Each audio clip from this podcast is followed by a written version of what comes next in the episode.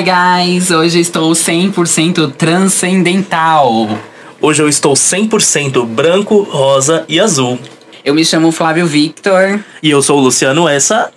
Usamos a estrutura da Faculdade Paulista de Comunicação, tá? Para fazermos esse podcast maravilhoso para vocês. Que é o Álbum de 12 Fotos! Vocês devem estar se perguntando: quem são essas duas vozes masculinas, ou nem tanto assim, que estão no lugar das duas meninas do álbum de 12 fotos? A Alexia e a Samantha. Bem, a Alexia não pôde vir hoje, mas a Samantha a gente colocou para ser sabatinada pela gente, celebrando o 20 de novembro, que é o dia da consciência negra e também o dia internacional da memória trans. A gente resolveu fazer um episódio especial com a Samantha, né, Flávio? É isso aí, Luciano. E olha, eu acho que vai vir coisa muito boa aí, hein? Pra quem não lembra, o Flávio ele teve aqui dois episódios atrás falando sobre POC. E a gente resolveu trazer ele de volta porque, gente, o Flávio é uma estrela. Ai, choices. Não se esqueça de assinar o nosso feed, estamos nos principais agregadores de podcast. E deixe-nos um comentário, um feedback, um leio, respondo eu apago em podcast.a12@gmail.com ou também no nosso Instagram podcast.a12. Estamos também no Facebook com a página Álbum de 12 Fotos. E vamos para os tópicos.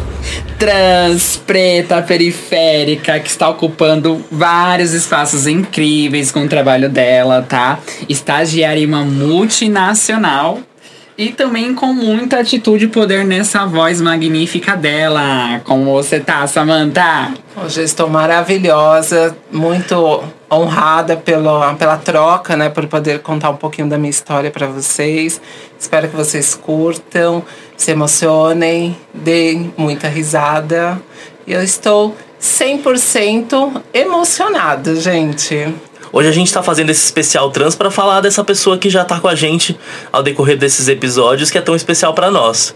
Então a gente vai conhecer um pouquinho melhor da história dela, do que ela defende, porque essa mulher, ela tem voz, ela tem vez e chegou a vez dela.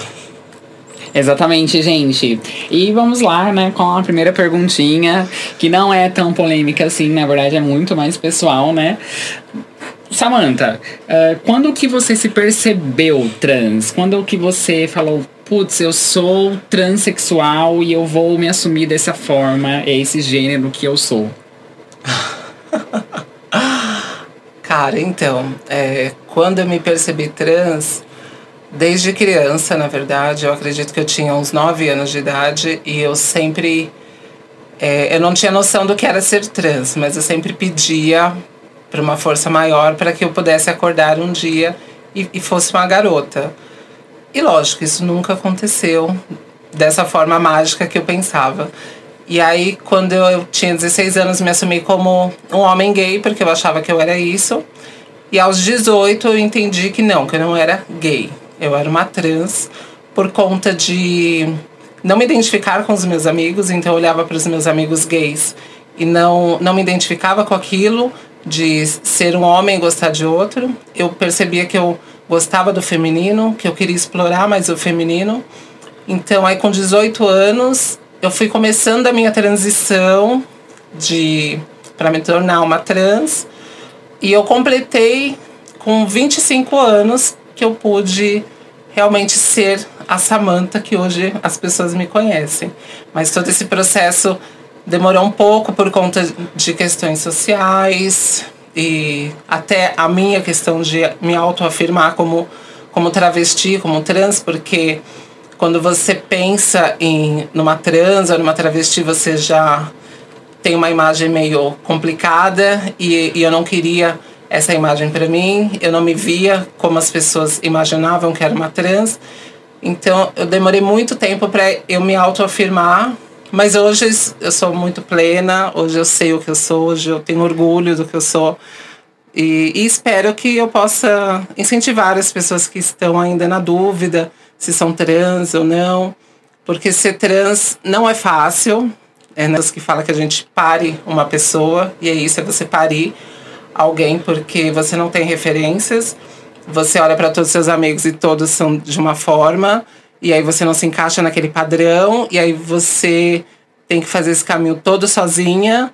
Em muitos momentos você tem vontade de desistir porque você não entende por que, que você quer ser feminina, por que, você quer trocar totalmente o seu guarda-roupa, o seu visual.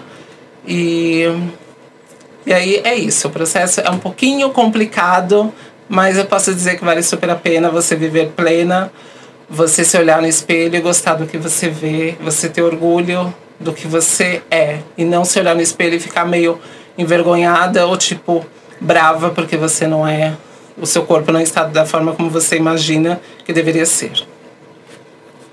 Samantha, deixa eu te fazer uma pergunta então. É, sei que falou tanto de se olhar no espelho e olhar ao redor. É, como que você encarou ou como que você passou por preconceitos que aconteceram já na sua vida? Com, se foram constantes, é, tanto dentro quanto fora da comunidade, porque às vezes a gente sabe que é, a letra T da sigla às vezes passa por problemas não só fora do, é, do meio, mas também dentro, né? Sim, sim. É, dentro do meio GLBTQI+, eu passei algum preconceito na questão de da galera brincar, que eu até comentei em alguns programas, de ser uma mancha, né? Não é da pinta, porque eu sempre fui muito discreta. Você me olhava de longe, você sabia que eu era gay ou que eu era uma trans. Então não, não tinha como esconder. E aí eu percebi esse preconceito com alguns amigos gays que não queriam estar comigo em todos os lugares por medo de serem retalhados. Então, porque está do lado de uma trans, está do lado de uma gay muito pintosa, é sinal que eles também são. É assim que as pessoas pensam. E aí é, acontece muito, já aconteceu de, de, eu conhecer caras na balada e serem incríveis e depois eu encontrar eles na rua e eles virarem a cara fingindo que não me conhece. Uh, fora do meio é, é mais velado, é uma coisa meio. Ah, não precisa falar que você. Igual no, em alguns empregos que eu tive, não precisa falar que você é trans, a gente fala que você é mulher, que aí é um pouco mais aceitável, para não dar problema com os clientes. Eu trabalhei em salão durante muitos anos e às vezes eu, eu escutava isso. Ou se não, era ah, então, você sabe que aqui a gente te respeita muito. Se você sair daqui, será que as pessoas vão te respeitar? Ou será que as pessoas vão te dar voz? Então era sempre uma coisa é, mais ou menos assim. É, eles não viam a minha capacidade. Eles me olhavam, ah, você é trans, então em outro lugar eles não vão te respeitar e, e, é melhor você ficar aqui. E por muito tempo eu acreditei que eu não era capaz, então ficava nessa de, ai mesmo, se eu trocar de serviço pode ser que aconteça de eu ser maltratada, enfim, aqui todo mundo gosta de mim ou me atura, então vou ficar por aqui. Até que um dia eu peguei e virei a chave e falei: não, eu quero ir pro mundo e não importa se as pessoas não me aceitarem, porque eu sei do meu potencial, eu sou incrível, então não preciso ficar presa num lugar só porque eles me aceitam. As pessoas vão me contratar pela minha capacidade e elas vão entender que eu ser trans não muda nada como profissional. Na verdade, acrescenta ter uma trans nas empresas, porque eu tenho um olhar totalmente diferente da grande maioria. Legal, Samantha. E como que foi o seu processo aí escolar? Você sofreu bastante preconceito na escola? Como que, que, que né, teve essa, essa experiência aí de vida? Porque a gente passa muito tempo da nossa vida dentro da escola, né? E aí você sabia já que dentro da escola você era diferente dos demais ou foi um processo juntamente com a escola? Na escola foi uma coisa bem engraçada e esses dias eu tava lembrando que já na infância mesmo, eu lembro, sei lá, eu tinha uns 8, 9 anos e aí tava rolando um papo que assim, tem uma garota usando banheiro masculino. E eu ficava, gente, quem que é essa garota? Que menina louca, né? E ficou passando isso. Eu falei, gente, eu nunca vi essa menina. Quem que é essa menina? E aí um dia, estou entrando no banheiro, o menino está saindo e ele fala: É você a garota que está usando o banheiro dos meninos? O que, que você está fazendo aqui?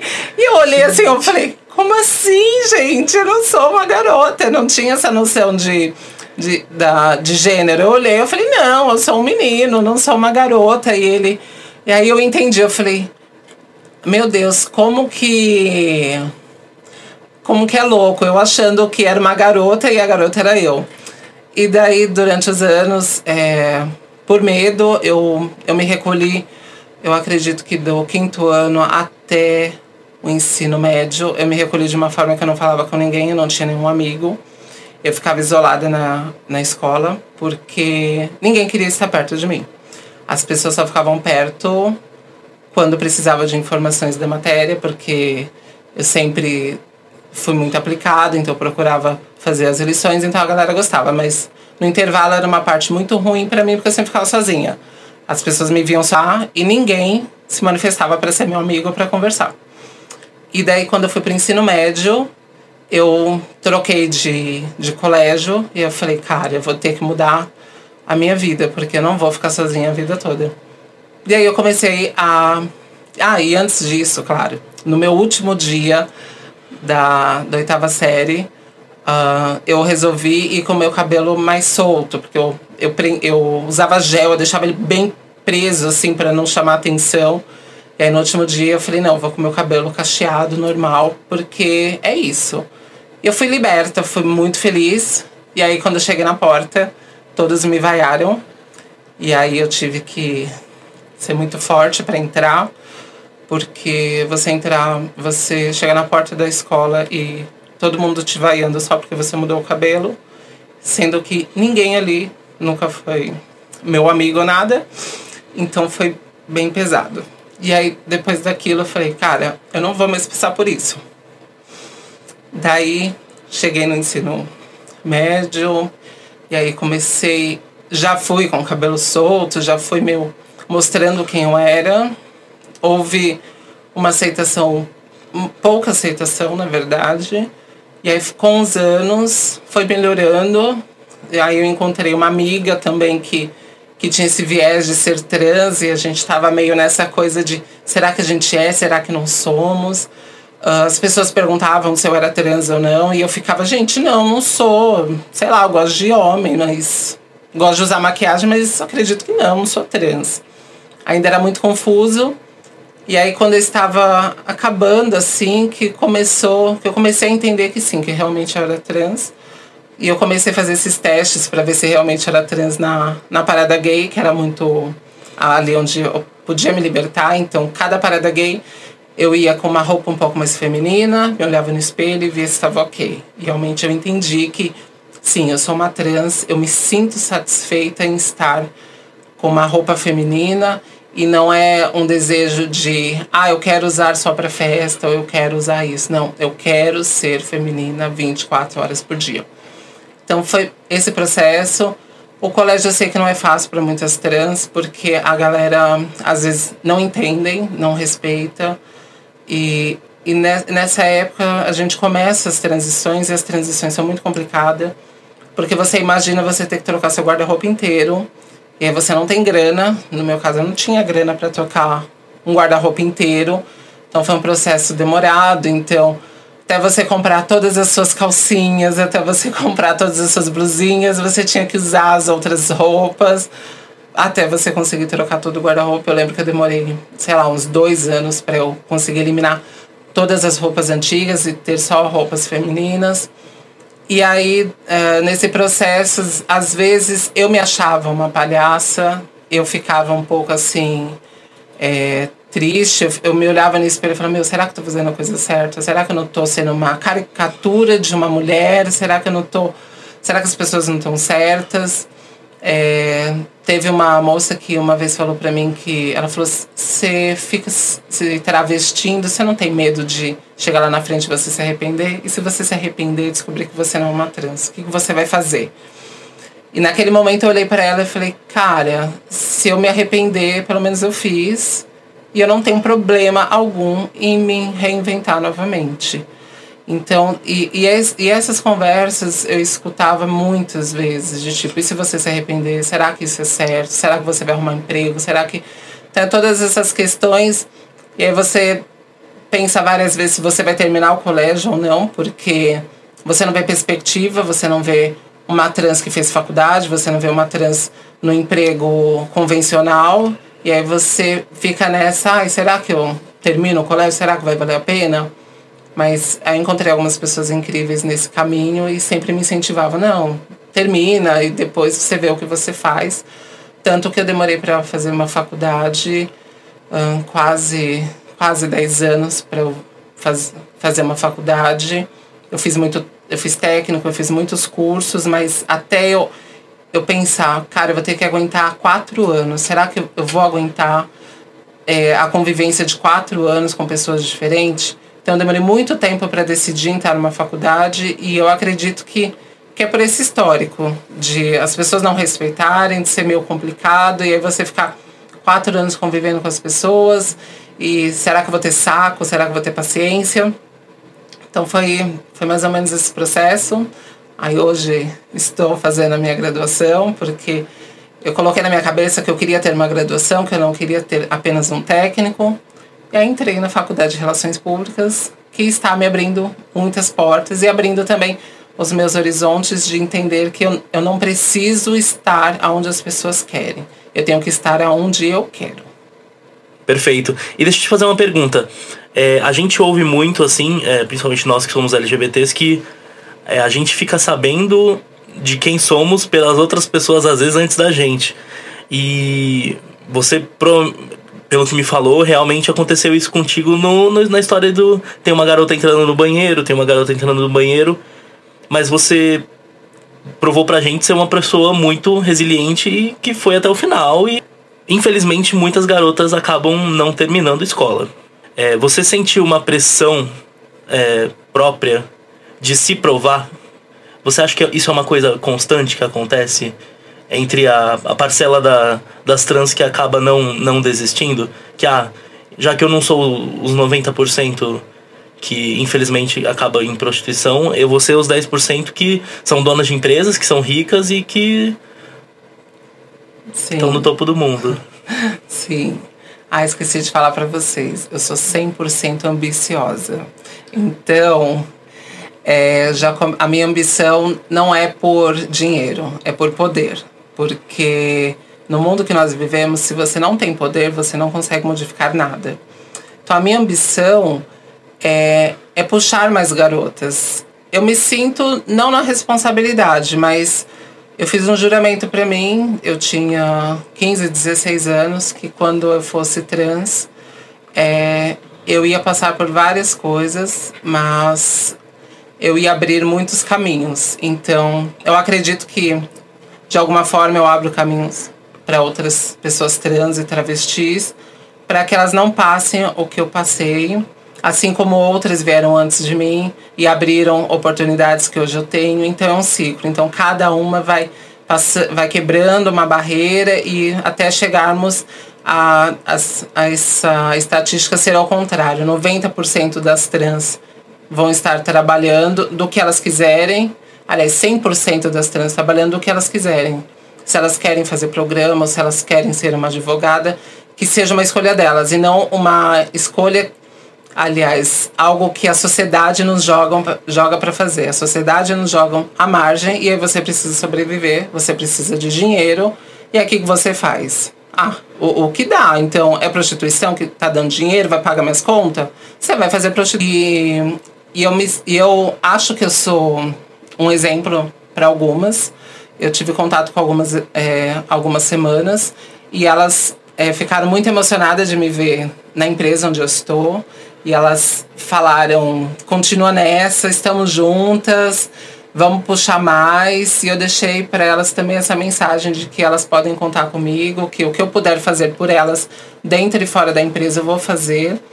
E Quanto mais poder eu tiver dentro da empresa, eu vou contratar mais, eu vou fazer algum plano para ajudá-las, porque é uma, é uma população pequena, se a gente for comparar entre os cisgêneros e os gays, é uma a população trans é uma população pequena e ela é super marginalizada, então precisa ter voz. Por ela ser muito pequena, acaba não tendo voz. Ou quando as pessoas querem falar, é aquele estereotipo de são super gostosas, são super maravilhosas e elas são feitas para sexo. Aquela coisa de bonequinha de luxo, paga quem pode. E, e esses títulos a gente não quer mais, sabe? A gente quer ser vista como a Samantha, uma CEO de uma empresa, de uma organização incrível. É isso que eu quero que as pessoas. É assim que eu quero que as pessoas me vejam. Em segundo plano, ah, ela é trans. Ok. É, é, eu quero que o ser trans venha depois das minhas habilidades e capacidades. Então, é por isso que eu estudo muito, que eu trabalho muito, que eu estou envolvida em vários projetos para que as pessoas me conheçam, para que eu ocupe lugares que muitas vezes não são ocupados. Então eu vou em vários lugares que não é normal se ver uma trans, então eu vou ao teatro, eu vou ao Oscar Freire, eu vou a qualquer lugar que eu não vejo nenhuma trans, e se eu vejo é uma entre milhões de pessoas, e eu fico ocupando esses espaços mesmos para as pessoas e saio muito de manhã também, porque tem essa questão que as pessoas acham que trans só sai à noite, porque eles acham que trans só faz programa, então logo você só vai ver trans à noite.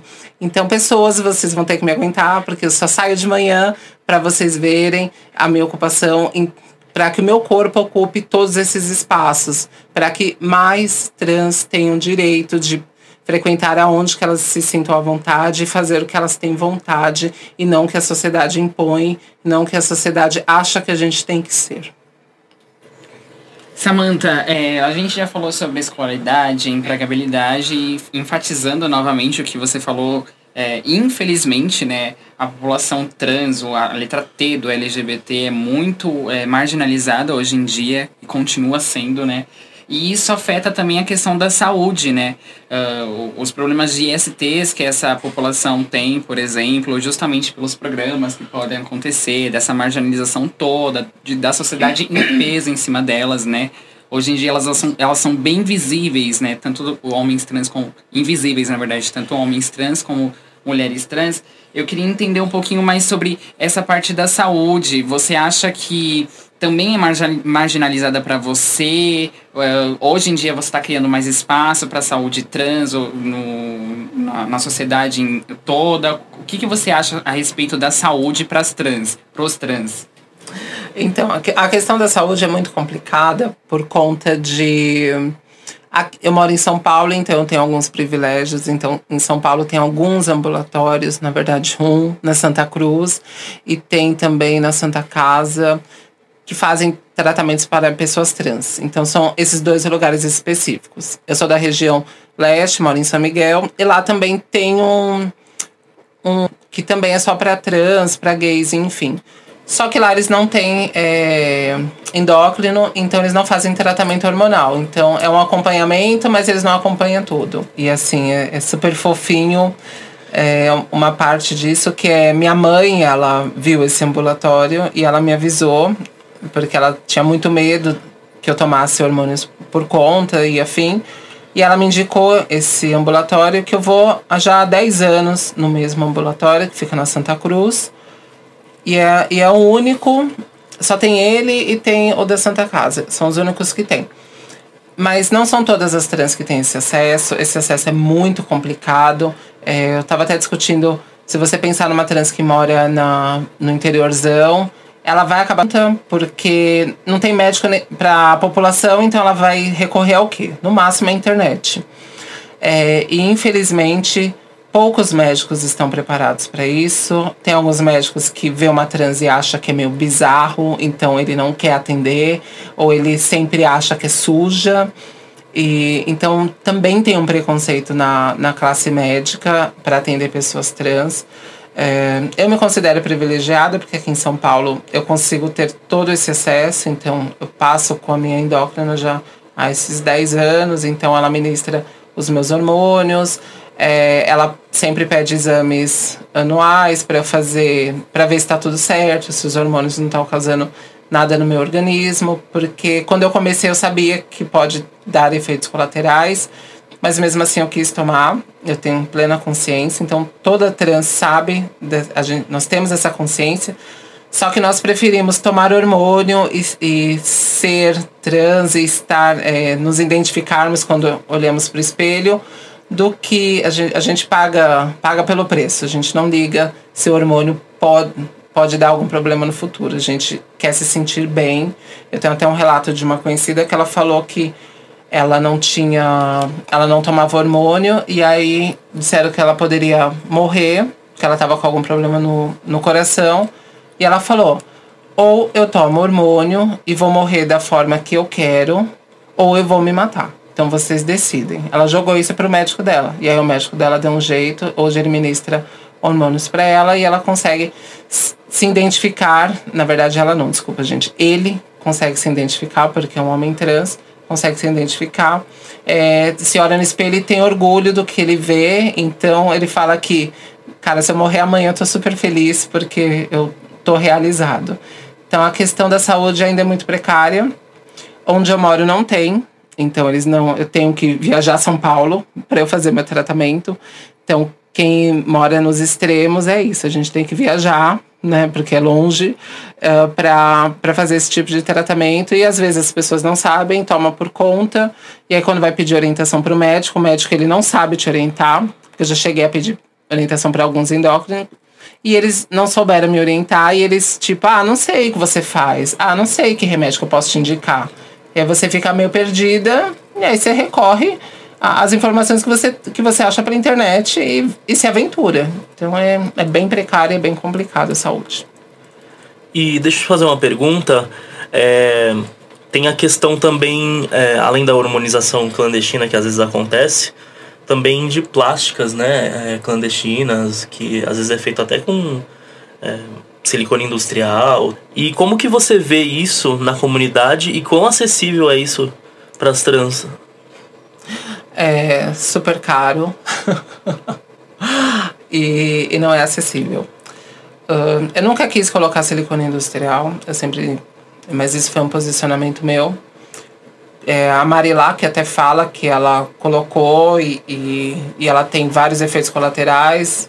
E ela leva numa boa, ela leva na brincadeira. Ela fala, às vezes, dá uma inflamaçãozinha, toma um remedinho e tá tudo certo. E é isso a vida. Então, nós pagamos o preço bem alto para con conquistar o corpo que a gente deseja, que a gente se identifica. Uh, eu lembro quando eu fui colocar prótese, eu fui no médico que ele não quis me operar. E achei um absurdo, que eu já tinha ouvido isso de um amigo que ele falou que ele atendia um. Ele é, meu amigo é cabeleireiro e ele atendia um médico, e o médico falou que ele não operava pessoas trans, porque a pessoa pode se arrepender e ia dar problema para ele. Eu falei, ah, tá bom, é uma, um posicionamento dele. Aí quando eu fui procurar para colocar minha prótese, eu fui em médicos conceituados, eu não fui em, em nenhum médico clandestino, que também acontece. Tem muitos médicos formados que operam as meninas em situações precárias, porque eles acham que, que a gente é isso. É um, é um corpo invisível na sociedade. Então, se morrer, é menos uma. Então, tem, tem, tem esse perigo. Então, às, às vezes, muitas não fazem o uso do silicone industrial, mas faz com o médico clandestino, que ele faz uma lambança, e aí, para onde que ela vai recorrer depois? Se a saúde, é, se, se os postos de saúde não, não estão preparados para atendê-las, então para onde que elas recorrem? Então, é, isso é bem complicado. Mas voltando a, a quando eu fui colocar minha prótese, o médico ele me atendeu super assim, indiferente, meu grosso até, e eu fui levando, aí depois eu fui ver os valores, e aí foram me falar os valores. E aí, na hora de falar os valores, a atendente me falou: é, então, mas não vai ser ele que vai te operar. Eu falei: como assim? Por que, ele não vai me operar? Por que, que ele não, é, quis me atender então? Ela falou: ah, ele não faz esse tipo de cirurgia, eu vou te indicar para outro. O outro ele é super legal, você vai adorar, mas eu vou indicar outro, não sei o quê. Não voltei mais no lugar, porque, meu, como assim? E ele colocou N é, motivos para não me operar. Falou que teria que fazer uma, uma alteração no meu mamilo, falou, falou que ia ter que fazer não sei o quê, colocou um monte de, de, de obstáculos. Quando eu fui comparar ainda os valores para ele colocar a minha prótese, estava muito mais caro do que as, as mulheres cis que, que estavam junto comigo. E aí, quando eu vi toda essa questão, eu falei, gente, super preconceituoso, eu não vou passar por isso. Aí fui procurando outros cirurgiões e em todos os cirurgiões que eu ia, eu fazia essas perguntas é, que o médico colocou como defeito. Então, eu perguntava: meu mamilo é estranho? Porque o médico disse que teria que operar. Ah, é isso, é aquilo. E os médicos olhavam e falavam: não, é super normal, você tem um corpo normal e para colocar uma prótese é, é igual para qualquer pessoa. Você só precisa ter um pouco de pele para né, não dar tanta estria. Era a única recomendação que eles davam. Então, ainda existe um preconceito. Então, também tem isso. É, não é toda trans, não é toda travesti que vai ter saco, vai ter paciência de de, de passar no médico preconceituoso. Então, muitas, para evitar esse tipo de constrangimento, vai procurar o, o médico que todas operam. Geralmente, o médico que todas operam é esse médico ilegal. Ou é a famosa bombadeira, que, ah, deu certo, então vou para lá, e é isso. Então, muitas vezes é o atendimento que nos afasta, entendeu? Porque dinheiro a gente tem para pagar, sabe? Tanto as meninas é, que fazem programa ou não. Dinheiro não é problema, a gente dá um jeito, a gente consegue pagar. Mas pelo atendimento, a gente não é obrigada a ser maltratada, porque o cara não entende o que é ser trans, porque que a gente é trans. Ele não quer entender, ele se acha o máximo e ele pensa que ele pode tratar a gente mal.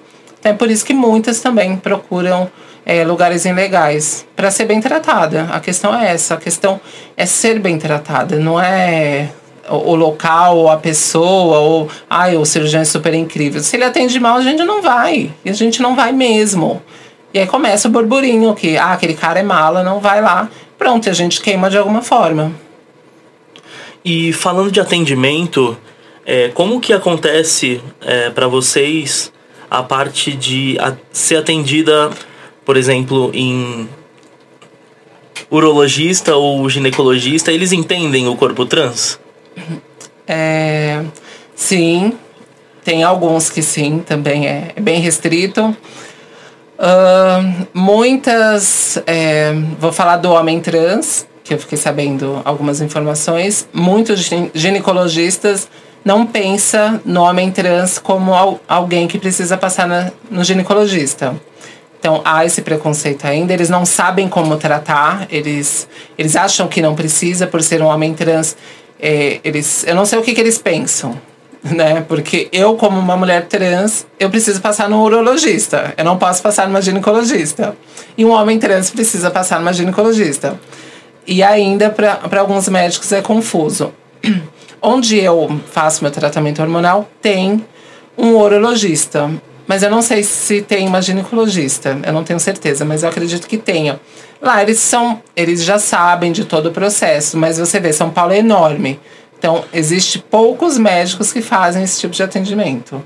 Então, são poucos médicos que se especializam, se especializam é, no, no trato. E é isso, é o atendimento. De entender que vai ser um pouco diferente. Eu, como uma mulher trans, vai ser um pouco diferente do que ele atender um homem cis.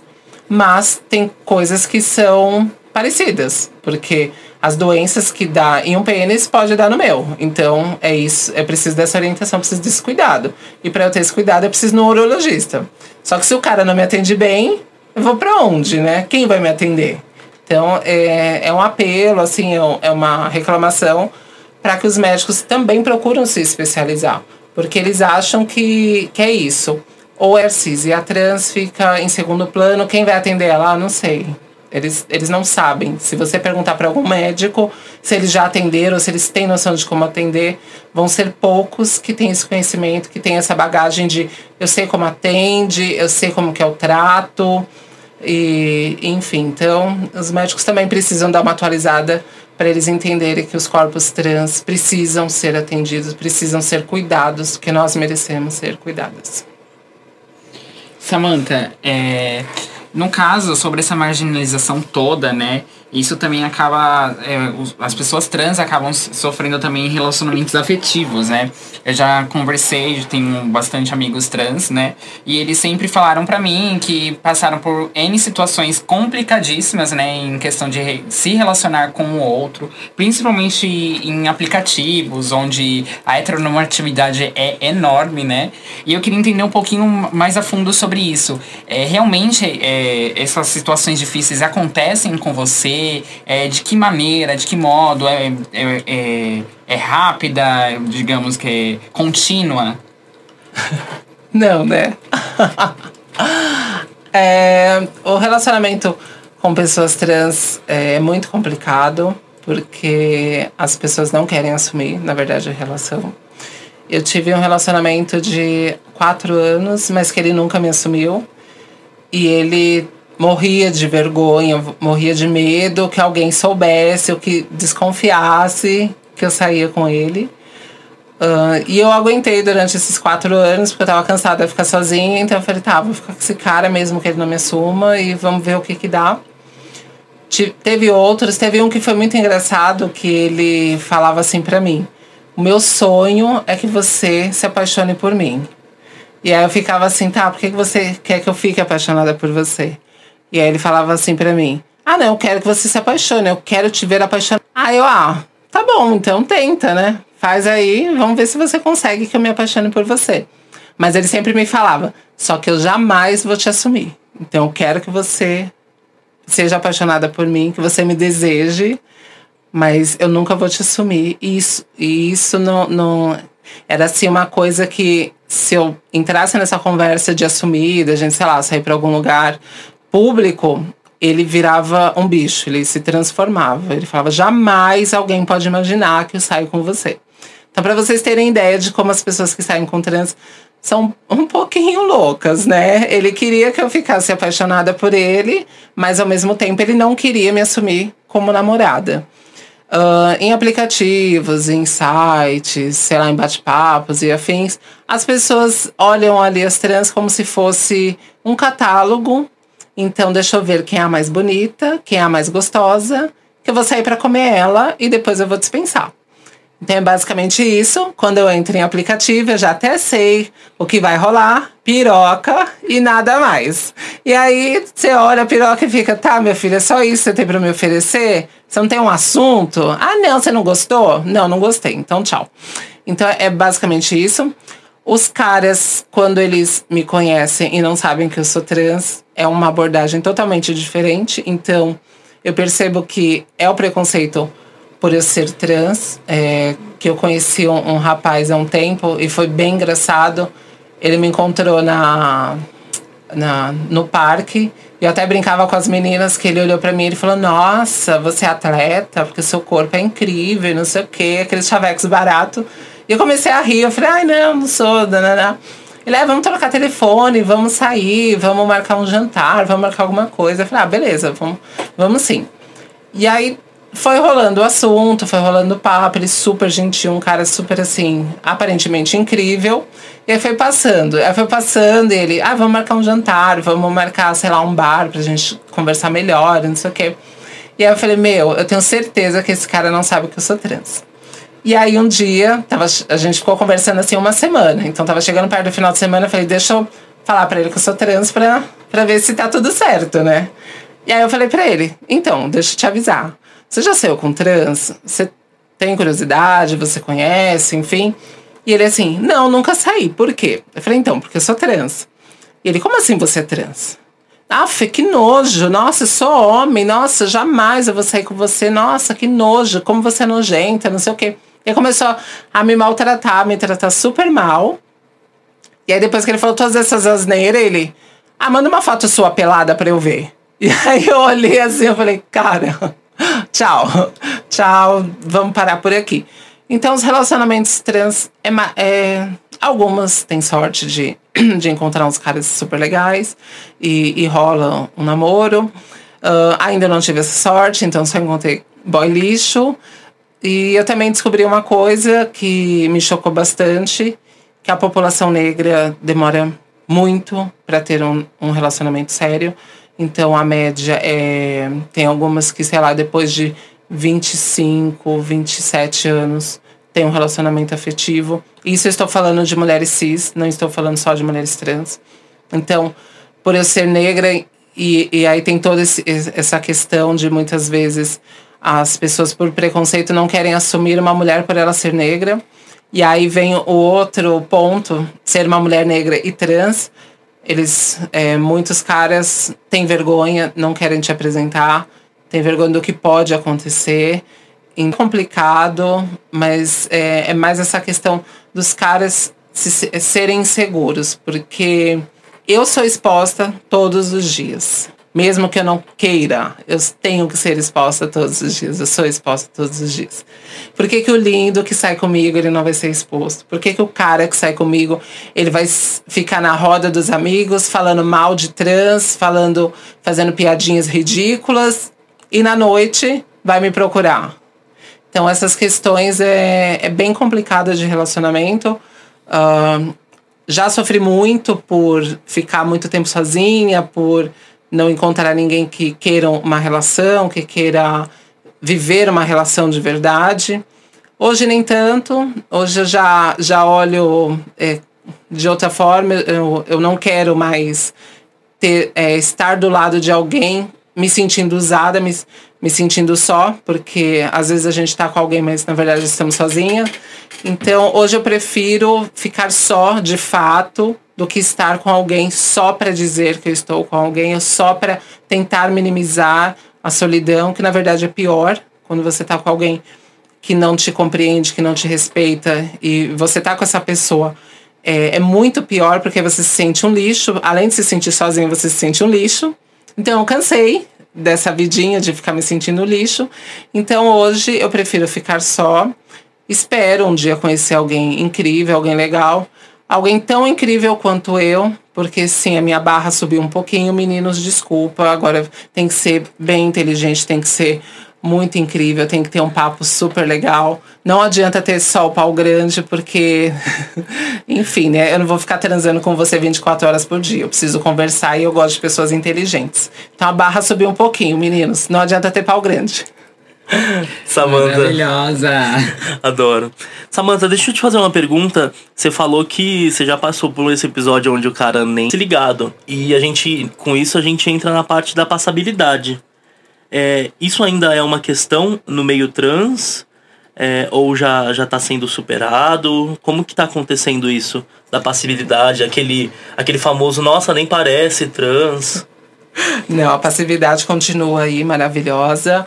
É, as pessoas gostam de, de trans com passividade, então eu, eu vejo o tamanho do privilégio que eu tenho, porque eu não sofro certos preconceitos, eu não sofro o preconceito de chegar em algum lugar e as pessoas me confundirem. Ai, é homem ou mulher? As pessoas já olham, já sabem o que é, que é uma mulher e não um homem. Um, as pessoas acham bonito a estética, as pessoas vivem de estética, então elas querem uma estética bonita. Então eu super entendo essa questão. E aí, para entrar no jogo, a gente tem que estar tá bonita, não adianta, a gente tem que estar super feminina para a gente conseguir é, transitar por esses espaços. Mas eu, eu bato muito nessa tecla, então hoje eu sei a minha questão da passividade, eu sei os meus privilégios por ser é, uma mulher trans com uma passividade maravilhosa. Eu agradeço por isso. Mas eu, eu bato na tecla em qualquer lugar que eu tô e falo que eu sou trans. Em muitos lugares eu falo que eu sou travesti para ressignificar o nome, para as pessoas entenderem que travesti não é uma garota de rua, que travesti é, é, tem outro significado. Então, em todos os lugares eu falo isso. Na empresa onde eu trabalho, eu sou a única mulher trans ou travesti. Uh, tinha apenas uma, e ela foi embora do Brasil. E ela só se assumiu praticamente no último dia, se nas últimas semanas que ela estava na empresa. Mas ninguém sabia. E aí eu fiquei triste e feliz. Fiquei triste por saber que existia uma mulher trans na empresa e ninguém sabia. Então, aí os nossos corpos mais uma vez fica esquecido. Então, os corpos trans mais uma vez é esquecido. Fiquei feliz pelo fato que ela se sentiu confortável em se assumir na empresa. Então, isso mostra que a empresa foi acolhedora ao ponto dela conseguir se assumir. E quando eu entrei na empresa, eu falei, eu vou deixar bem claro que eu sou trans, porque eu quero que as pessoas saibam que pessoas trans são capazes de fazer qualquer coisa, que nós podemos trabalhar em qualquer lugar que nós temos vontade. Que, que muitas vezes algumas empresas acham que só porque é trans, ah, ela vai ter que trabalhar seis horas por dia, ai, será que ela vai dar conta? Ai, será que ela é resiliente? Ai, será que ela é não sei o quê? E aí ficam inventando um monte de desculpa. Gente, você quer mais resiliência do que você nascer num corpo masculino e se transformar inteira, se mudar inteira por um corpo feminino? Você ir contra toda uma sociedade, toda a sua família, para você realizar aquilo que você deseja, você expressar aquilo que você sente mais resiliência do que essa, eu não sei. Mais persistência do que essa, eu não sei quem tem. Uh, e a passividade continua. É, fico feliz por ser, por ter essa passividade, porque acaba abrindo muitos espaços para para que eu possa também levar mais informação e para informação no sentido de ensinar as empresas de como se tratar uma mulher trans, uma travesti, e sempre bater na tecla que, que a gente não pode cair no estereótipo que toda trans vai ser uma Roberta Close da vida. Entendeu? Toda trans, ela é toda, é, toda mulher trans ou todo homem trans, ele se sente é, ele gosta do masculino ou do feminino, mas ele não, ele não precisa ser a réplica de uma mulher cis. Porque nós não queremos ser uma réplica da mulher cis. Nós queremos expressar a nossa nosso feminino, nosso lado feminino. Então eu não me importo em, em, parecer com alguma mulher famosa ou eu não tenho esse desejo. Eu quero ser feminina, eu quero estar feminina. Eu quero me olhar no espelho e me ver feminina. Isso é ser trans, é você se encaixar no feminino ou no masculino. E não você se encaixar no padrão de que você, toda trans, tem que se parecer com Roberta Close ou com, com alguma estrela para ela ser aceita. E na verdade, não. Toda trans ela tem que estar feliz e bem no seu corpo. É isso que, que tem que acontecer. As pessoas precisam respeitar é, essa, esse posicionamento. As pessoas, as pessoas precisam respeitar uh, as decisões das trans, e nem toda trans vai ser super feminina e tá tudo bem. É, super feminina dentro dos padrões, né, que são estabelecidos. E tá tudo bem, tá tudo certo. Ela precisa só ser respeitada. É o mínimo que a gente espera. Vocês estão sentindo o impacto da voz dessa mulher aí, gente? Nossa, é maravilhosa demais, sabe? Essa bagagem que ela traz pra gente é super necessário. Samantha, puxando esse gancho aí de passabilidade, né, cis, uh, tem muita gente que confunde identidade de gênero com orientação sexual. Eu, por exemplo, por ser gay, tem muita gente que já chegou para mim e falou: "Cara, você quer ser mulher, né?" E as pessoas confundem bastante identidade de gênero orientação sexual. É, existe essa confusão também no mundo trans, nessa parte trans aí da vida? Sim, super. Eu estava participando de um workshop há uns dias atrás, onde tinha uh, comigo, acredito que eram oito trans, e aí tinham vários, tinham homens trans e mulheres trans, e cada um com uma sexualidade diferente.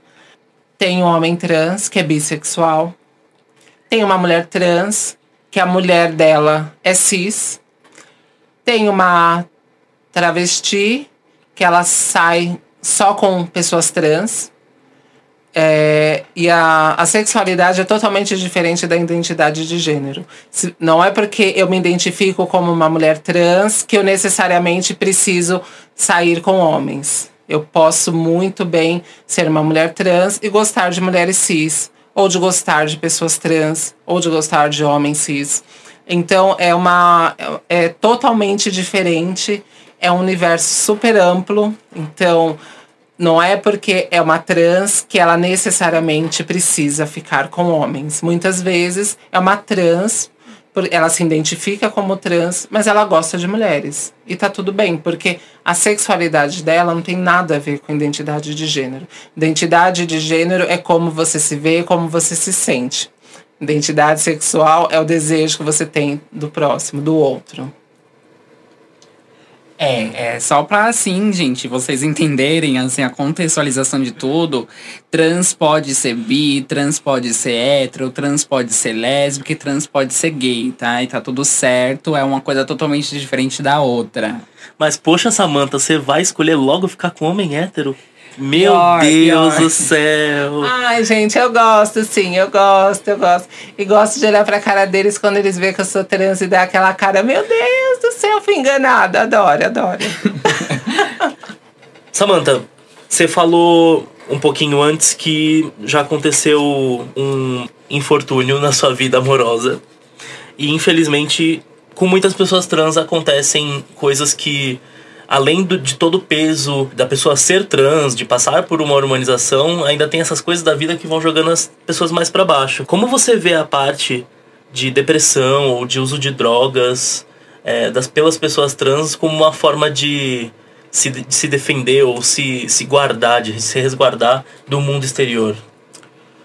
Uh, as drogas e a depressão é, são todo refúgio que muitas acabam recorrendo Porque você pensa. Eu tive o privilégio de não ser expulsa de casa.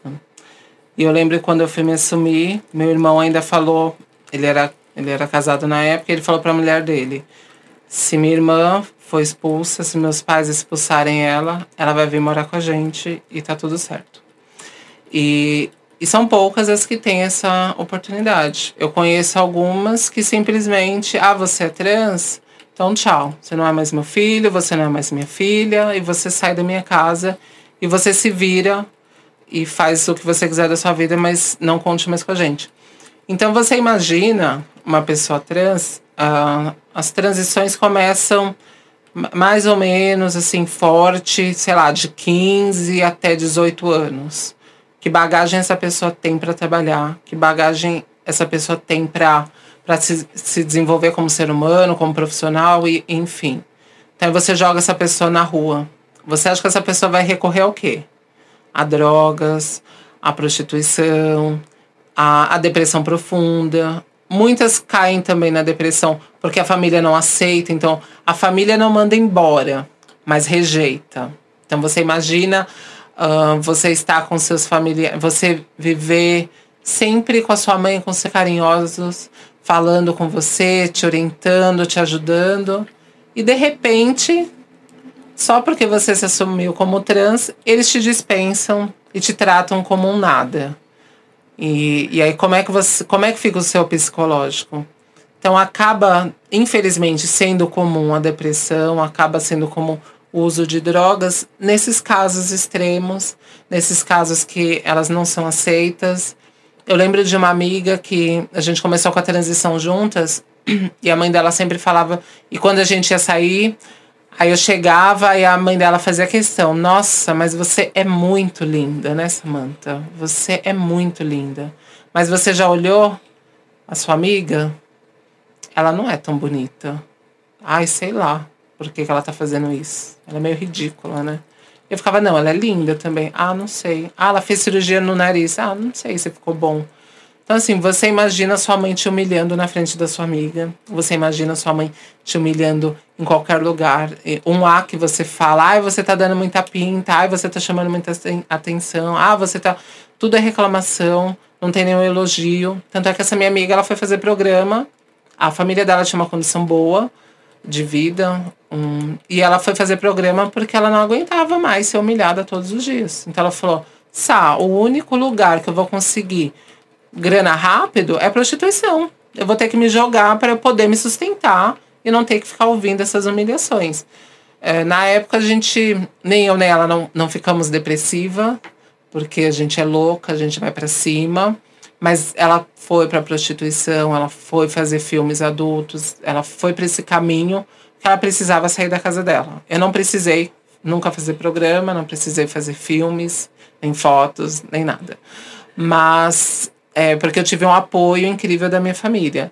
Só que eu tenho consciência de quem não tem esse apoio vai ter que se apoiar em alguma coisa. As drogas. Ou chega ao ponto de se suicidar, ou a pessoa se recorre às drogas para aliviar um pouco a dor. Uh, porque é, é, é, pesado, é pesado você ser excluído da sua família de uma hora para outra, não é, não é algo combinado, não é algo que você sei lá, você tá vivendo aquilo a vida toda, então você sabe que uma hora ou outra eles vão te escorraçar. Não é uma coisa meio. Sou trans, pronto, você não é mais meu filho, você não é mais minha filha e sai daqui da minha casa. Então isso é muito pesado. Então, e aí, e aí vem eles coisas, né? Então elas são expulsas de casa, então elas param de estudar, então elas param de sonhar. Algo que é muito triste, com, que acontece com algumas travestis e trans, é que elas não sonham mais. E isso me deixa muito chateada quando eu vi é, um relato de uma pessoa falando que ela não sonha. Então ela acorda e pronto, acorda. Ah, não tem sonho, não tem perspectiva. Como é que você vive sem perspectiva? Como é que você vive sem sonho? Então, quando uma trans é escorraçada de casa, ela não se torna um nada, ela se torna um ser invisível. E a sociedade a, ainda repudia. Então, imagina o o sofrimento que vai passando durante todo esse momento, toda uma vida. E como é que você faz para aguentar tudo isso, né? E, infelizmente acabam recorrendo às drogas quando não tem a opção de encontrar pessoas incríveis como eu tive, graças a Deus, de encontrar sempre pessoas incríveis, de sempre me incentivar, de sempre me ajudar a me desenvolver, a não, a não desistir. Mas e quando a gente não tem isso? E quando a gente não tem essas referências? Então, por isso que eu quero e vou ter muito poder, e o poder que eu falo é poder de fala, é poder numa dentro de uma organização, de poder mudar muitas coisas. Então, sim, eu preciso ter poder, não só dinheiro, mas eu preciso ter poder para as coisas andarem. E aí, quem sabe eu possa ser referência para algumas que, mesmo sofrendo, tem ali uma luz no fim do túnel de falar: ah, se ela conseguiu, eu consigo e vamos para cima. É isso aí.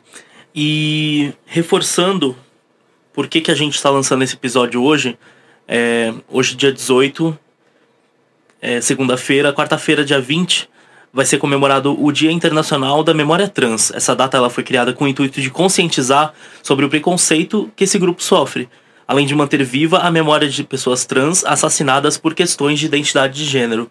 Infelizmente, quando a gente fala de identidade de gênero, foi o que a Samantha falou, né? É, nem sempre é, a violência começa na rua, começa por fora, começa por dentro, né? Por dentro de si, às vezes dentro de casa. E é isso aí, a gente tem que realmente é, repensar né, isso. Mas vamos falar de coisa boa. Flávio, o que, que você tem aqui pra gente abordar agora? Eu vou falar sobre um pouco visibilidade trans na mídia, né? A gente fala sobre a ressignificação trans também, né, na sociedade.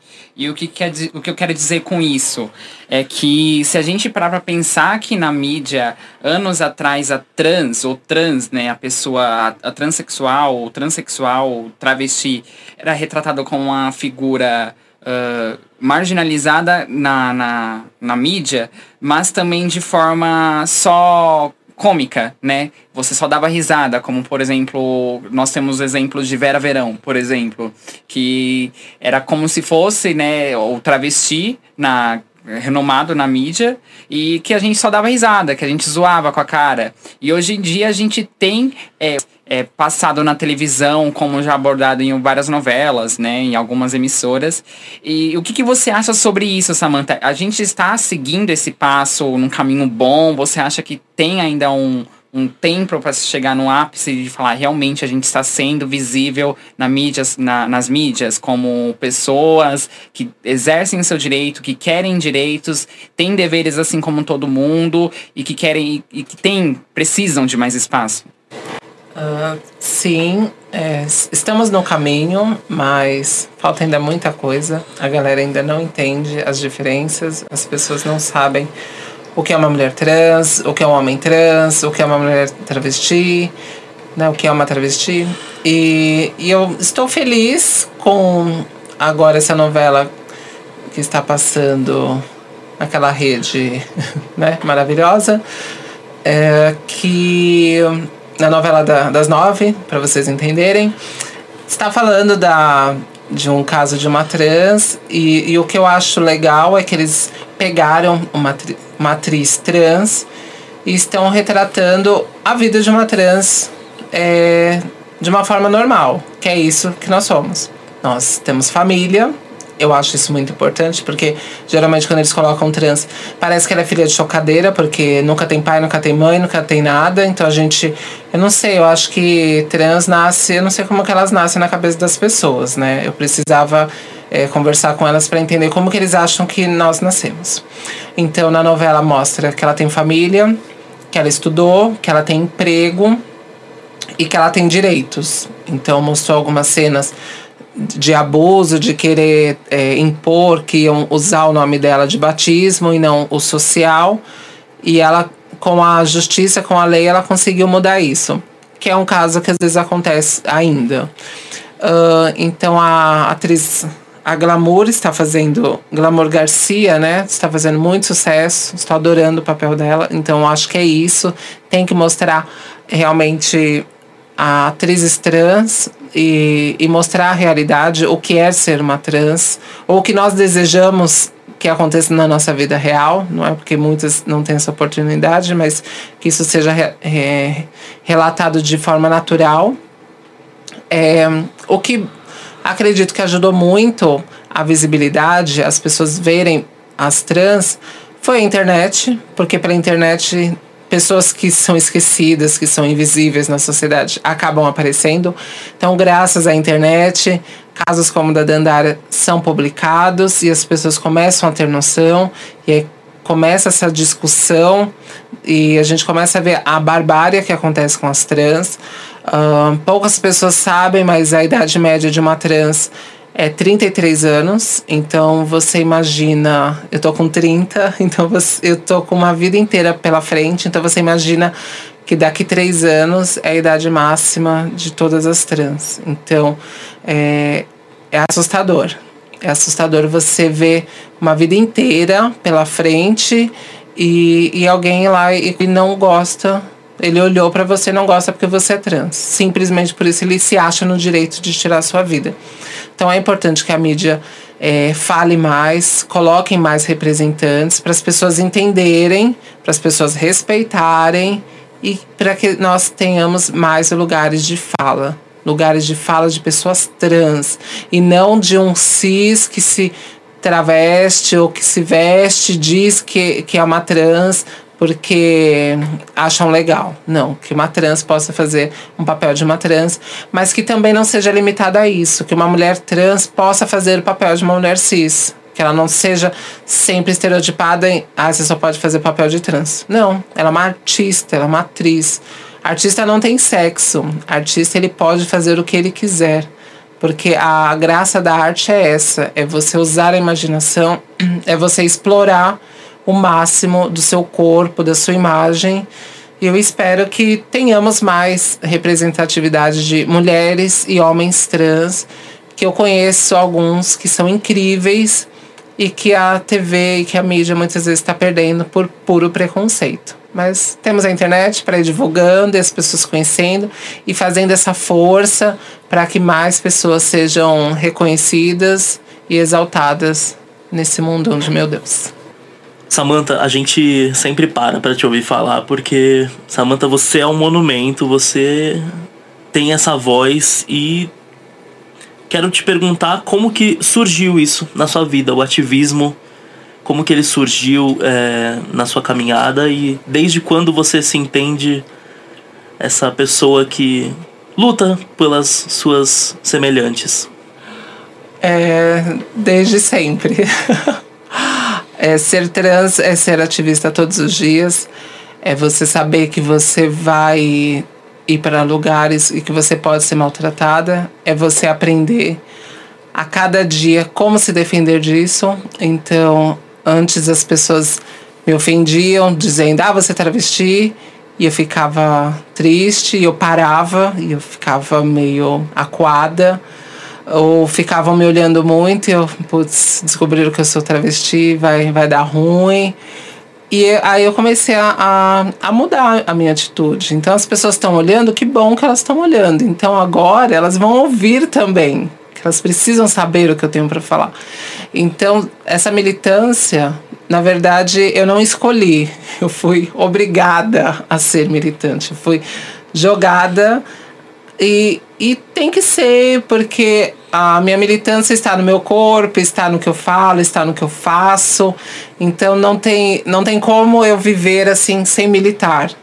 Porque de alguma forma ou de outra, se, se eu quiser viver escondida, sei lá, pela passividade, tiver a ideia brilhante de, ai, não vou falar para ninguém que eu sou trans, que eu sou travesti, meus documentos já estão alterados, então nos documentos está lá uma mulher.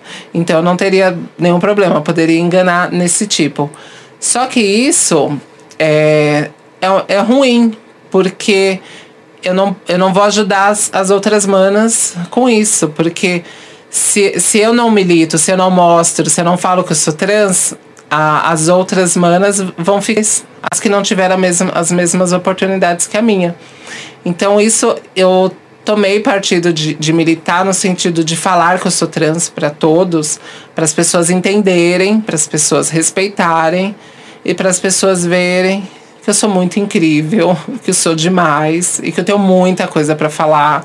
E sim, eles têm que ouvir muito, porque as pessoas acham que sabem tudo de trans, ou elas pensam, né? E elas não sabem nada. Porque se você for conversar com uma trans, se você conversar comigo se você for conversar com outra trans, a vivência é diferente você vai aprender N coisas. Então, nós precisamos dessa voz e é por isso que eu milito, mas milito por conta que é, é, sou eu, meu corpo é a militância, então ser uma trans, ser negra, então estou militando a todo momento, a todo momento, em qualquer lugar que eu vou. É uma militância porque as pessoas ficam elas acham normais algumas, alguns comentários, alguns assuntos, e aí eu sempre brigo com isso, de achar que. Ah, só porque é trans pode falar isso, só porque é negra pode fazer essa brincadeira. Ah, isso não é tão pesado, então tudo bem, e não é assim. Onde eu trabalho, eu percebo muito isso, que existem muitas discussões que não eram faladas, e depois que eu entrei, eu sempre vou puxando, eu falo, mas por que, que é dessa forma? Por que que acontece com pessoas negras? Por que que acontece com pessoas trans? Por que que vocês não têm pessoas trans aqui? E eu começo a incomodar.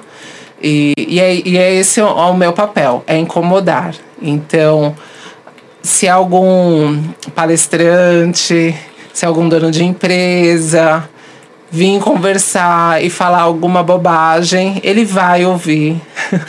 porque eu não sou obrigada a ficar escutando historinha fiada, porque a gente já tá cansada.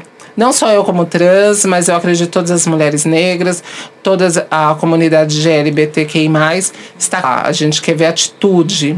Então, é por isso que eu falo, é por isso que eu faço uma faculdade de comunicação, para poder me comunicar bem, para poder chegar nesses espaços e mostrar para essas pessoas como é que se faz, como é que se trabalha, como é que se contrata essas pessoas, como é que se respeita.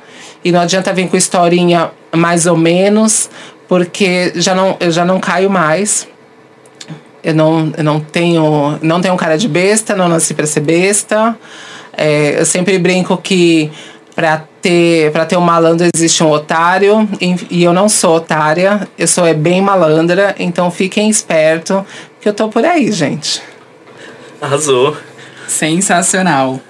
Samantha, é, a gente já falou sobre escolaridade, empregabilidade, saúde, vivência trans, visibilidade trans. Para quem não sabe, gente, mas a Samantha é a única trans aqui na nossa faculdade. Então é uma responsabilidade enorme, né? Trazer isso nas costas, mostrar para as outras trans, né? E eu queria saber o como é ter essa responsabilidade, né? É, de, de dar essa representatividade na sociedade. Você que está em uma multinacional, que está numa faculdade, que tem perspectiva, que tem sonhos, como é isso para você? É maravilhoso. É, essa é uma sensação incrível. É, estava conversando com o pessoal. É eu vou explicar um pouquinho. Eu participei de um projeto no trabalho, que é uma imersão que, que eles chamam pessoas trans para discutir sobre vida, carreira, sentimentos de transição e afins. E, e foram dois dias muito intensos desse workshop, onde nós trans falávamos e os cis escutavam.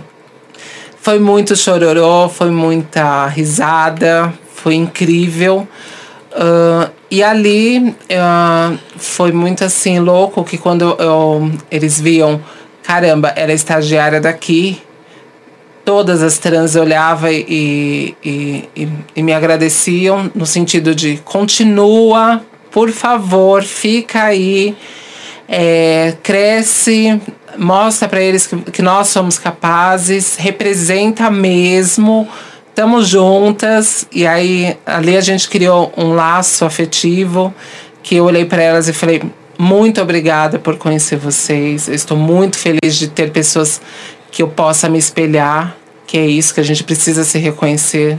E olhando para essas mulheres e homens trans, eu, eu fiquei muito orgulhosa e feliz de saber que eles confiam em partes que eu possa representá-los ali. E aí a gente fez uma promessa, meio que assim, todos, de um ajudar o outro. E eu falei para eles, conforme eu vou crescendo nessa empresa, eu vou puxar mais pessoas, porque é isso que eu quero. Eu, eu estou nessa multinacional para isso, para puxar mais trans, para puxar mais mulheres negras, porque somos nós que vamos fazer a diferença. Porque se você olha, é, o Brasil, ele é, 52% se autodeclaram negros ou pardos. E se você chega numa empresa e só tem um negro, então não está representando, representando a diversidade. Então eu bato muito nessa tecla. Então eu brigo muito por isso, por ter mais trans, por ter mais mulheres negras, porque assim com essa diversidade nós vamos crescer. Porque nós sofremos tanto que de alguma forma a gente ser reparado esse mal que, que, que foi feito pela sociedade com essas pessoas. E esse mal precisa ser reparado com dinheiro, porque sem dinheiro a gente não consegue fazer nada. Então nós precisamos de empregos decentes, nós precisamos de salários decentes, porque com esse sofrimento que nós vivemos, é, a gente tem um olhar muito mais caridoso, eu não gosto muito dessa palavra, mas um olhar mais fraternal para o próximo no sentido de eu já passei por isso eu sei como é complicado, então eu vou te ajudar. Então eu não vou te deixar na mão. Então ter mais diversidade na empresa ajuda os seus funcionários a serem mais empáticos. E não é a empatia de é, no, ah, eu vou ficar no lugar do outro, porque você nunca vai saber o que o outro passou. Mas você vai ter uma noção de vivência, entender um pouquinho do que aquela pessoa viveu e, e conseguir criar um laço afetivo, de amizade, que isso faz crescer todos os seres humanos.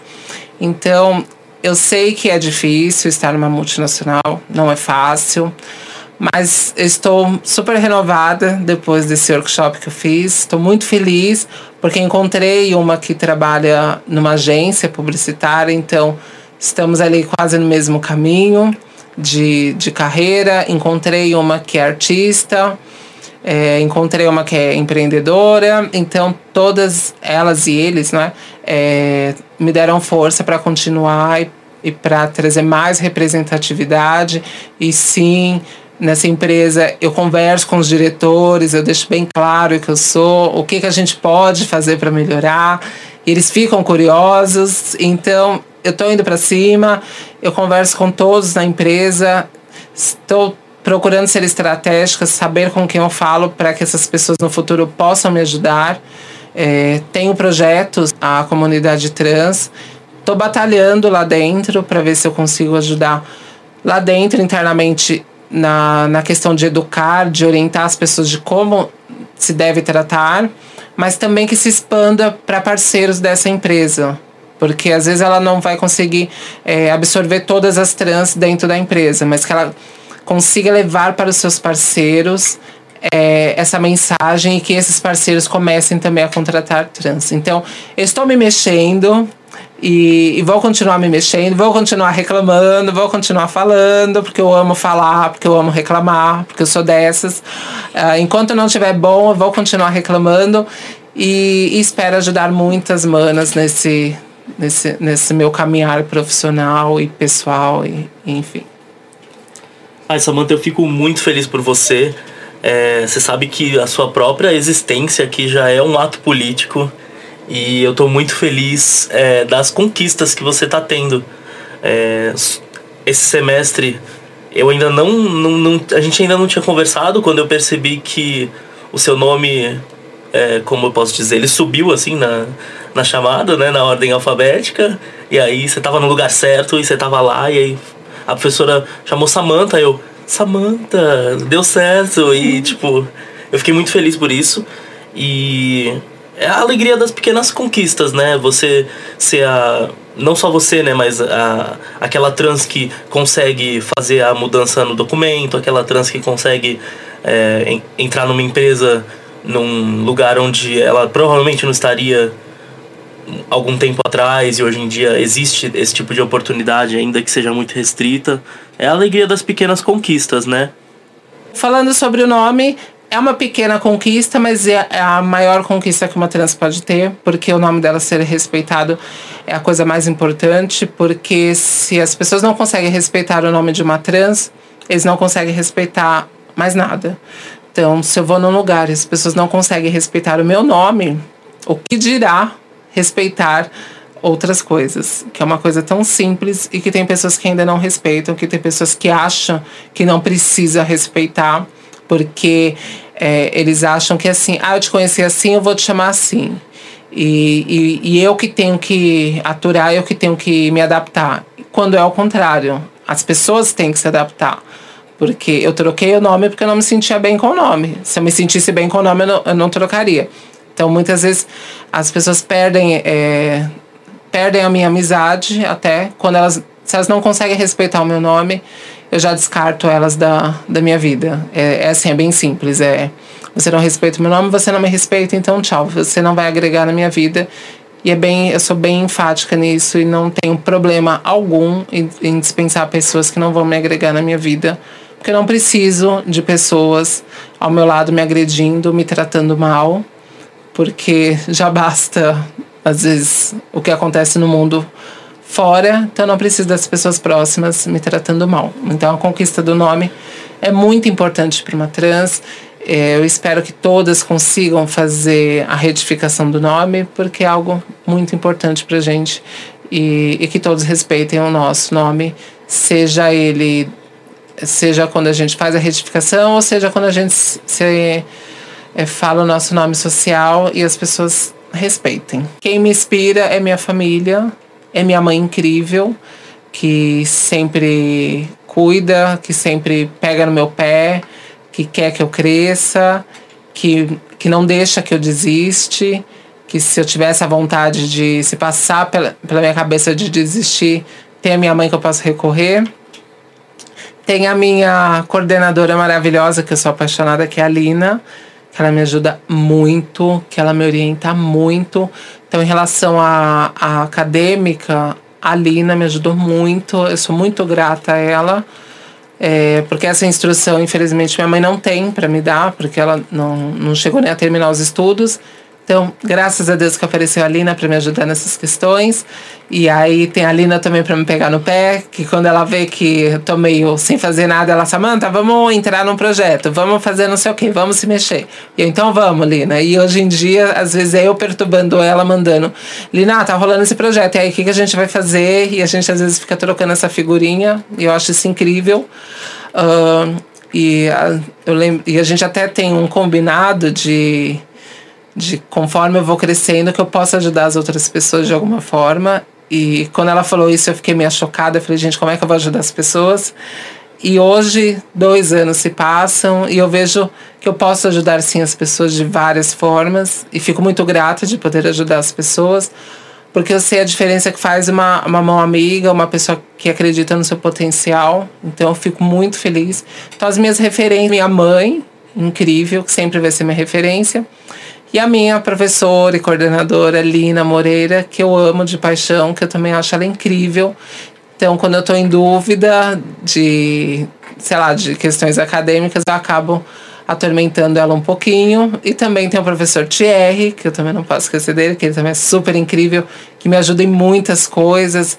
Uh, quando eu fui entrar nessa empresa, ele me deu puta de uma ajuda, mas é, e aí foi esse, esse trio Lina, Thierry e Samantha, e a gente meio que se combinando ali como que a gente vai fazer um currículo legal, como que a gente vai fazer uma carta de apresentação, o que, que é legal eu falar, e eles começaram a puxar isso para que eu percebesse as minhas qualidades. Então, eu sou muito grata aos dois, ao Thierry e a Lina.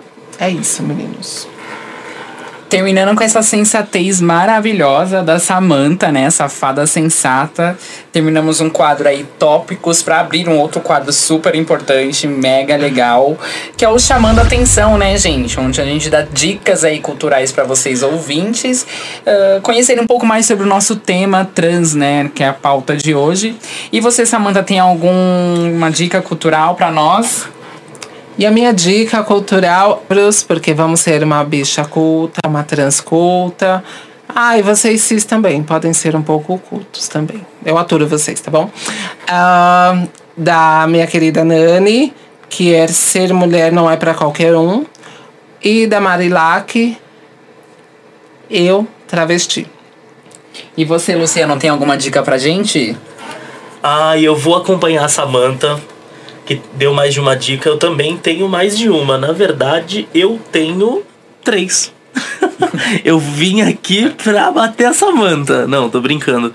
Mas eu queria falar é, de uma série que eu comecei a assistir, que fala. É, não é brasileira, mas. Vou dar uma dica de uma brasileira também, porque é, representatividade tá aí. E, mas a que eu queria falar primeiro é de Pose. Pose que fala um pouquinho da cena dos ballrooms, que era a cena dos, dos bailes em Nova York em 1980, 90 mais ou menos, que foi na época que lançou Vogue, que era aquelas bichas pretas que dançavam, que se jogavam, e na verdade quem muitas vezes encabeçava isso eram mulheres trans. É, muitas mulheres trans criavam as casas, né, que eram as lendárias casas que tinha a casa de La Beija, a casa extravaganza, que eram mulheres trans, travestis, que acolhiam é, muitas vezes gays que eram minorizados ou é, que eram colocados em uma situação de, de desprestígio, né? E elas davam voz e vez para eles para brilharem junto com elas nessa cena, que era uma cena de arte, de dança, que inclusive na segunda temporada mostra é, essa cena sendo basicamente é, trazida para o mainstream pela Madonna, que foi na época de lançamento de Vogue, que foi onde essa arte começou a ser mostrada para o mundo. É, então, Pose tá com a primeira temporada na Netflix. Em breve deve sair a segunda e vamos ver quando é que sai. A minha segunda dica é uma pessoa tão sensata quanto a Samantha, mulher Nossa. Pepita, que tem uh, uh, o quadro dela Cartas para Pepita. Ela tem uma série de vídeos tanto no IGTV, né, quanto no YouTube.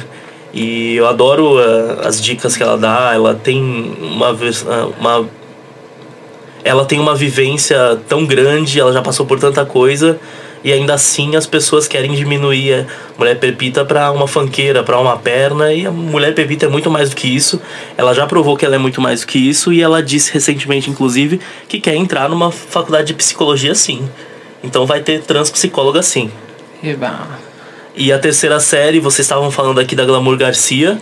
É, eu já tive a, o prazer de conhecê-la num evento de uma vodka, há uns dois anos atrás, não vou falar o nome aqui porque não tá me pagando, mas eu já conhecia ela desse evento e também da, de uma série, que é a série que eu vou dar aqui para vocês como dica, que é a série Rua Augusta, da TNT. É uma produção brasileira, tem ela, tem também a Fiorella Mateis, que inclusive, nossa, ela tá um show nessa, nessa série.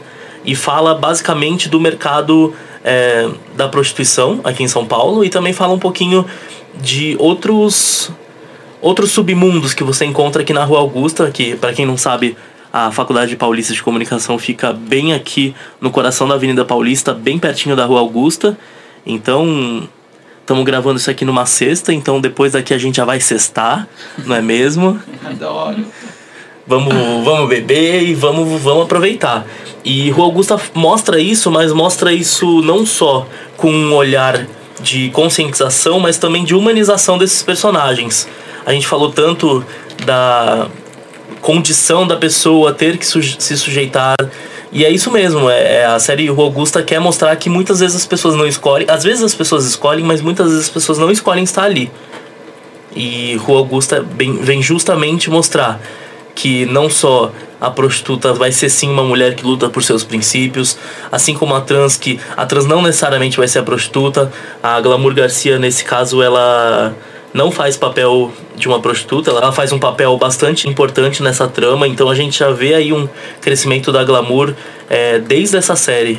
Então eu acho muito importante a gente dar visibilidade para essas pessoas que hoje em dia, é, apesar de serem poucas, elas têm já algum tipo de representatividade e visibilidade aqui.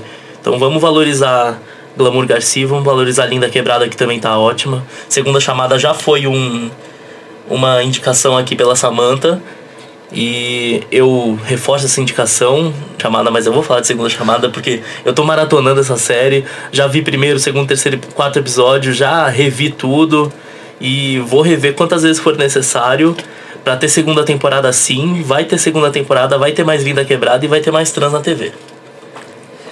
A minha dica cultural é imprescindível para quem quer conhecer esse mundo trans, né? Um pouco mais a fundo, conhecer a vivência trans. É um programa, tá? É, passado na GNT, se chama Liberdade de Gênero. Ele já tem duas temporadas, é um programa desde 2017.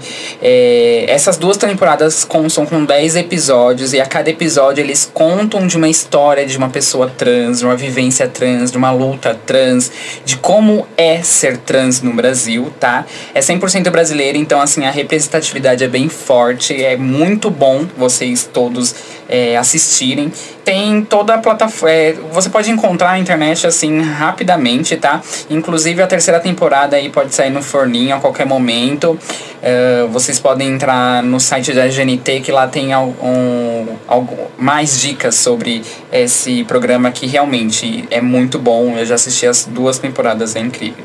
Aí eu queria dar mais uma dica, porque agora eu fiquei com invejinha do Luciano e eu lembrei de um querido que eu conheci, eu fiquei apaixonada, ele é super incrível.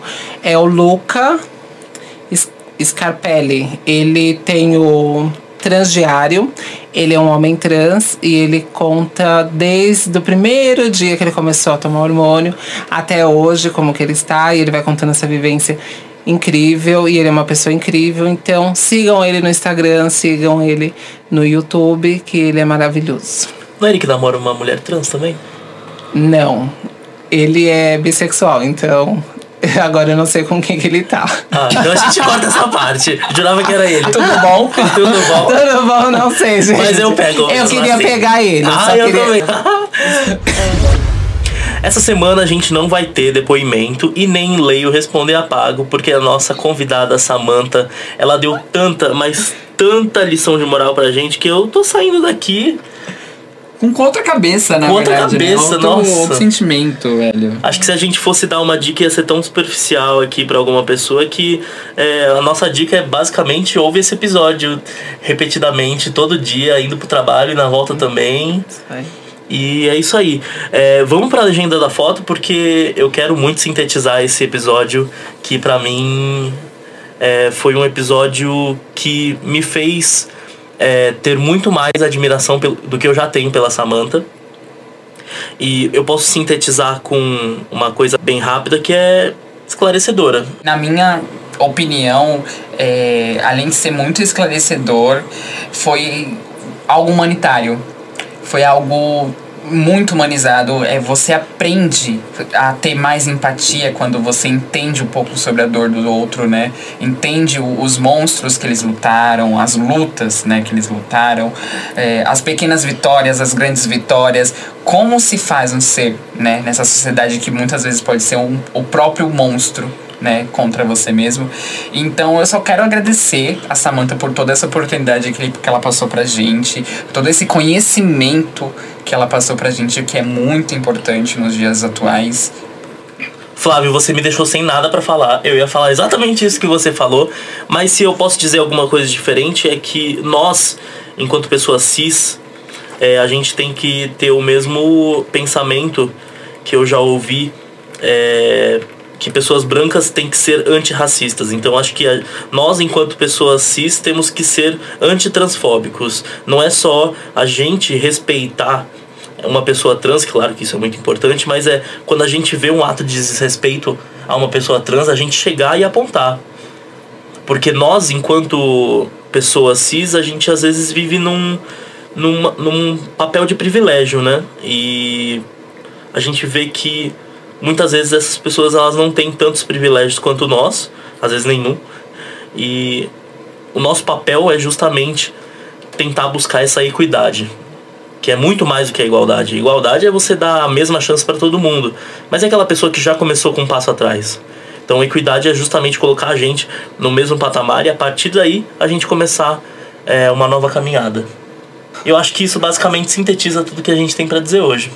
Samantha, você gostaria de colocar alguma, alguma coisa? Gente, eu só tenho a agradecer a todos. Estou muito emocionada. Estava um pouquinho nervosa para expor toda a minha vida, mas eu deixei bem aberto para os meninos que eles poderiam perguntar qualquer coisa. É, procurei falar tudo que eu já passei, deixar as coisas bem transparente para que todos possam entender. Espero que eu consiga mudar alguns pensamentos ou que eu faça as pessoas pelo menos refletir um pouquinho. Se alguém refletir um pouquinho, essa eu já vou ficar muito realizada, muito feliz. Gente, eu falo muito mesmo, eu sou dessas, então eu só agradeço a todos pelo carinho, pelo respeito, vocês são incríveis. Eu só tenho admiração por vocês, então é, o sentimento é recíproco. Eu tenho muita admiração por todos vocês. Muito obrigada. E semana que vem tem mais Samanta aqui no podcast Álbum de 12 fotos!